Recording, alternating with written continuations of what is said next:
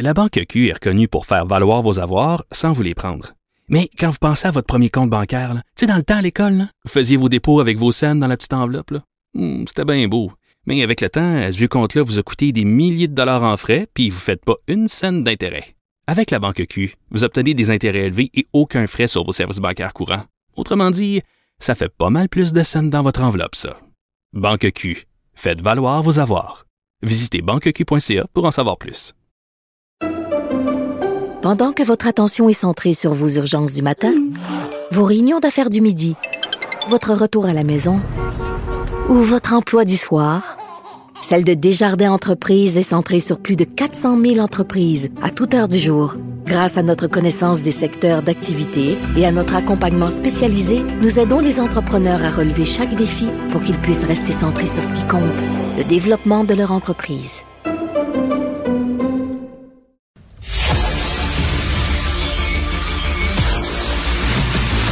Jean-François Lisée.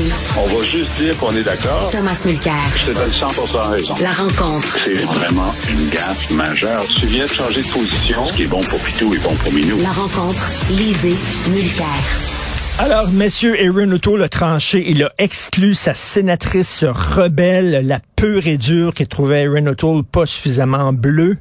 Euh, donc, nous allons en parler avec Jean-François Lisée parce que Tom est dans l'avion. Il revient de l'Alberta où, j'espère, il ne s'est pas fait jeter des tomates par euh, les géants de l'énergie. Hein. Il allait parler d'environnement à des géants de l'énergie. Donc, on a Jean-François Lisée avec nous. Euh, donc, Jean-François O'Toole a décidé de montrer la porte à sa sénatrice rebelle. Qu'est-ce que tu en penses?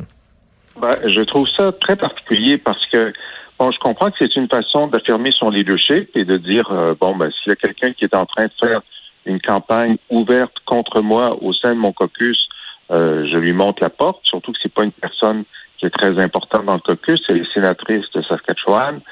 Mais euh, dans les faits, elle avait lancé une pétition, mais il y a un processus en cours au sein du Parti conservateur pour pour qu'il y ait un vote de confiance sur M. Euh, O'Toole au congrès de 2023. Au congrès de 2023.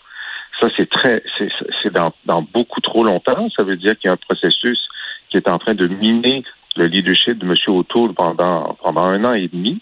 Euh, et Mme euh, disait, écoutez, on devrait tenir un vote beaucoup plus tôt.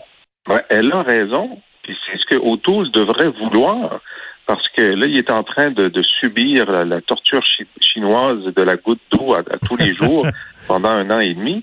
Il devrait dire, ben vous avez raison, on va tenir ce vote-là au mois de février prochain.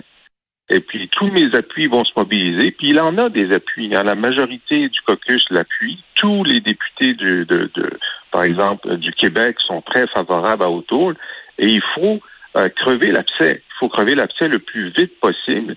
Et s'il doit euh, gagner, ben qui gagne? Puis à ce moment-là, ceux qui étaient en train de, de regimber euh, devront se taire. Et s'il perd, ben il est mieux de perdre maintenant et que le Parti conservateur se trouve un nouveau chef qui pourront torturer, là, parce qu'à chaque fois, ils torturent leur nouveau chef jusqu'à la prochaine fois. Mais donc, je ne comprends pas très bien euh, c'est quoi sa stratégie en mettant cette personne-là dehors, parce qu'il y en a d'autres à l'intérieur du caucus, à l'intérieur de l'exécutif du Parti conservateur euh, national qui se sont exprimés contre Autour. Puis le processus, donc, de revue de son leadership est en cours. Donc, c'est normal que des gens dans ce processus-là disent, ben moi, je vais voter pour qu'il parte. Alors, voilà. Ben, mettons, il y a un vote sur son leadership à Erin O'Toole et il gagne.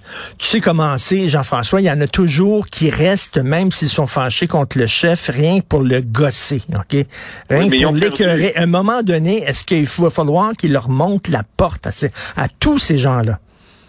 À partir du moment où il gagne, ben là, c'est sûr qu'il y a des gens qui sont euh, qui sont déçus, qui se disent bon, on l'aura la prochaine fois, on va attendre l'élection. S'il gagne la prochaine élection, évidemment, il n'y a rien de mieux pour ressouder un parti que le pouvoir, ok?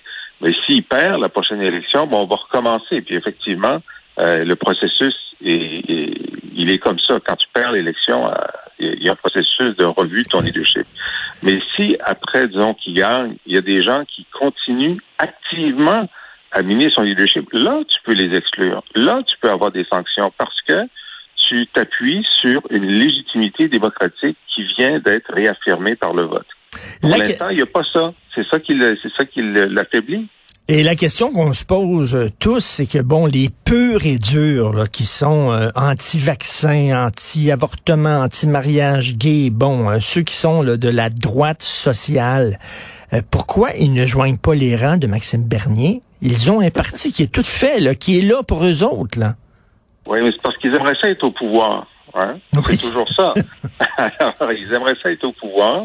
Euh, avec Harper, ils avaient réussi à être au pouvoir. Évidemment, ils n'avaient pas eu tout ce qu'ils voulaient. hein. Sur l'avortement, par exemple, Harper ne- ne- avait laissé déposer des projets de loi, mais il les, il, les battait. Donc, euh, il y a toujours l'espoir qu'un jour, ils seront assez nombreux à l'intérieur du Parti conservateur pour avoir la majorité.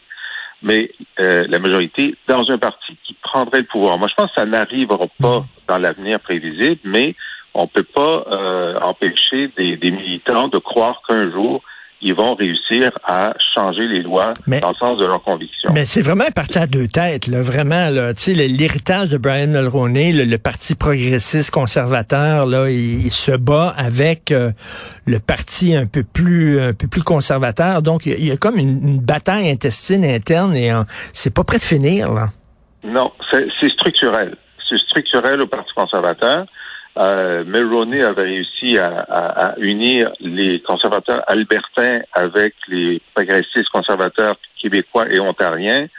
Ensuite, ben, c'est Harper qui avait fait cette, euh, cette mayonnaise-là. Puis elle est difficile à faire. Elle est difficile à faire. Et euh, mais là, euh, en fait, euh, la, la- la sénatrice de Saskatchewan, ce n'était pas une euh, conservatrice sociale. En fait, elle avait appuyé Peter McKay dans la course au leadership qu'Auto l'a gagné. Peter McKay, c'était celui qui était accusé d'être trop proche des libéraux. Hein? Euh, c'était conservateur light. On l'accusait d'être trop centriste. Et, euh, et donc, O'Toole, pendant l'élection, est devenu un genre de Peter McKay. Et donc, les gens de la droite étaient fâchés parce que nous, on a voté pour Peter McKay, puis là, on a son Claude. Puis les gens qui étaient pour Peter McKay, ils disent, ben là, on a, on, on a perdu. Ben oui. Puis là, lui, il, prend les positions de notre gars. Alors, donc, il y a, il y a- il y a plusieurs tendances euh, qui sont mécontentes autour. Évidemment, euh, la défaite euh, génère beaucoup de mécontents. Euh, moi, je pense qu'Autour va finir par gagner cette, cette, euh, cette, cette contestation-là. Mais il faut, faut pas que ça traîne.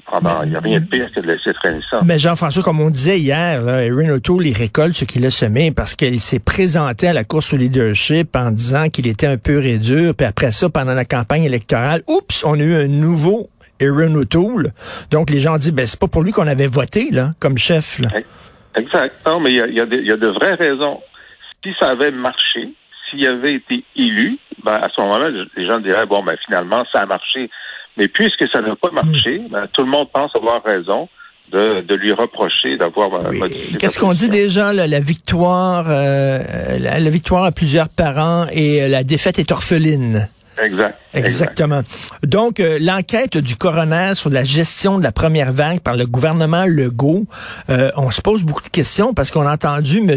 Arruda, directeur de la santé publique, qui disait, nous autres, on n'avait pas dit au gouvernement, au gouvernement de prendre les, les personnes âgées dans les hôpitaux et de les transférer dans les CHSLD. On trouvait pas que c'était une bonne idée.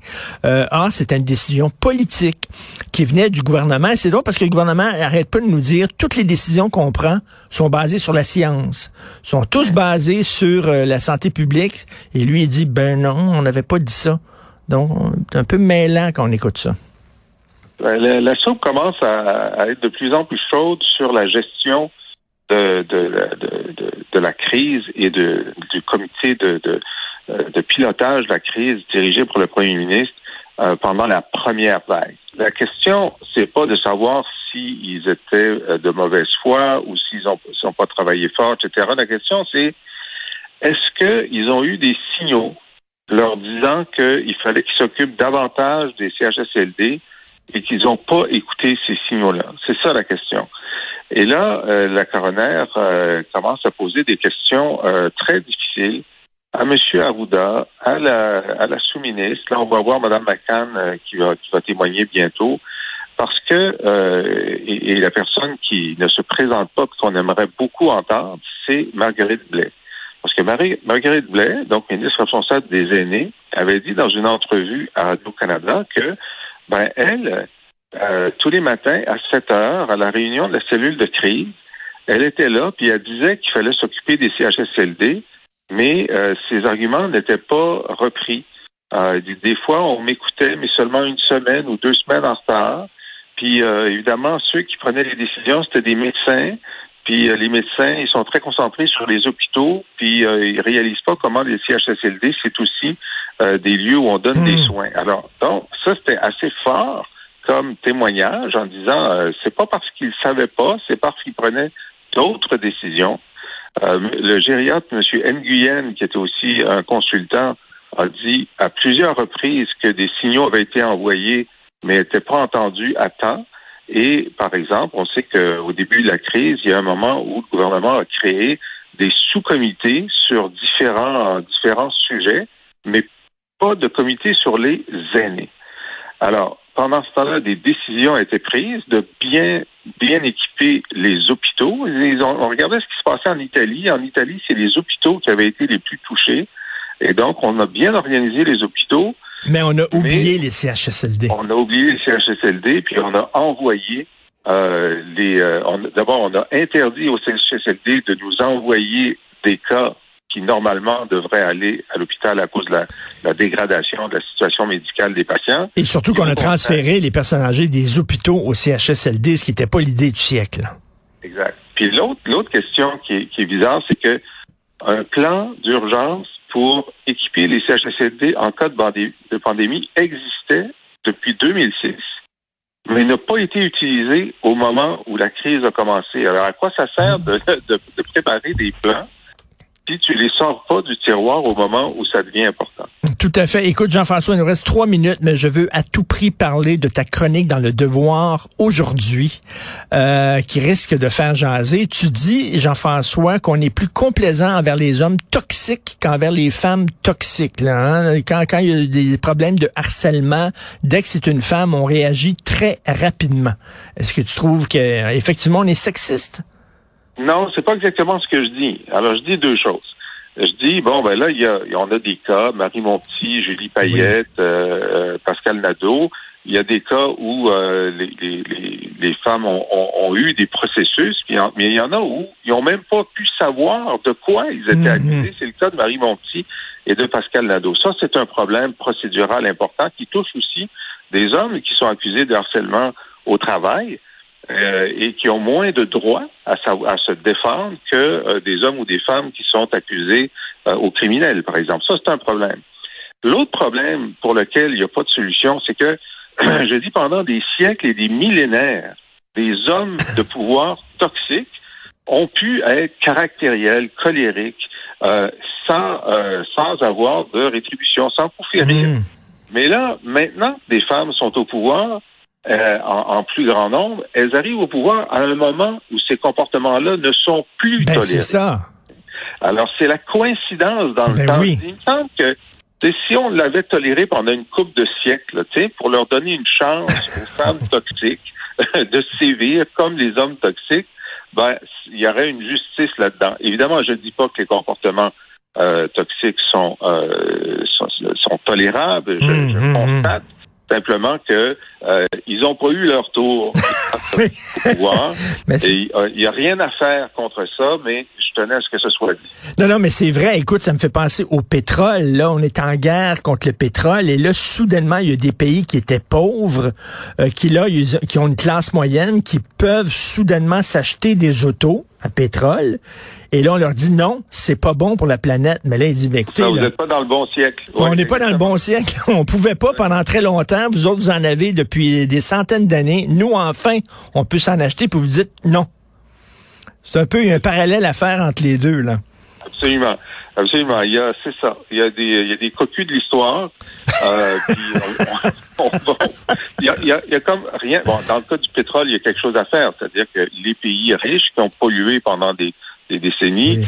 doivent payer pour euh, euh, le, le, la transition énergétique des pays pauvres. C'est constamment en négociation. Ça, ça va. Mais pour les femmes toxiques, franchement, il n'y a rien à Ben, faire. ben, un texte très intéressant, donc j'invite tous les gens à la te lire dans le devoir. Justice pour les femmes toxiques avec un certain humour. Merci beaucoup Jean-François Lisée. Et si vous voulez lire justement les textes de Jean-François, écoutez son excellent balado, allez à la boîte